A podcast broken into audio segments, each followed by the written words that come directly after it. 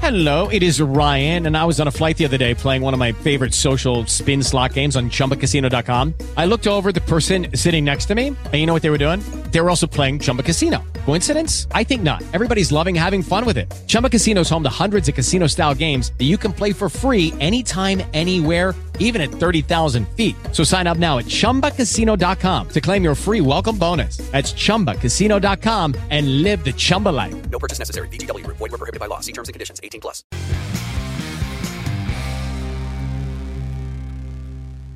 Olá, boa tarde. Eu sou Patrícia Rocha e esse é o 2 Minutos Band News. O Congresso Nacional derrubou o veto integral do presidente Lula ao projeto de lei que prorroga por mais quatro anos a chamada desoneração da folha salarial.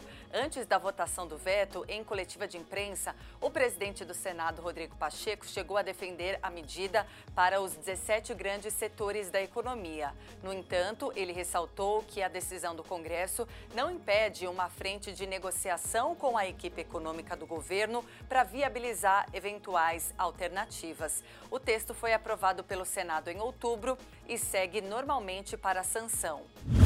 E após reunião entre representantes da área de transportes da Prefeitura de São Paulo e do governo estadual, a administração municipal informa que não fará a correção da tarifa de ônibus, que seguirá mantida em R$ 4,40.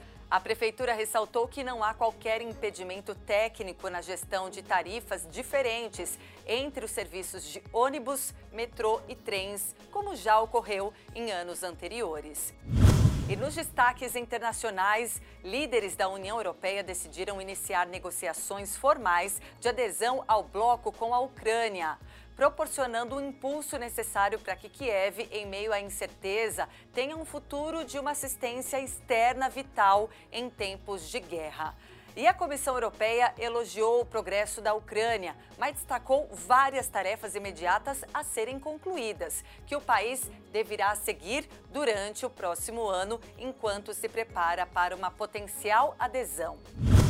E o presidente russo, Vladimir Putin, emitiu um pedido de desculpas após uma mulher expressar sua preocupação sobre os altos preços dos ovos durante a sessão de perguntas e respostas de final de ano. A aposentada via chamada de vídeo de sua cozinha, destacou que um aumento nos preços de ovos e frango, pedindo então uma ajuda a Putin para os aposentados. Em resposta, o presidente russo reconheceu o problema inflacionário, prevendo uma possível aproximação de 8% nesse ano e pediu desculpas pelo fracasso do governo. Comprometeu-se, inclusive, a corrigir a situação o mais rápido possível. Esse foi o 2 Minutos Band News. Não perca a próxima edição às 7 da noite.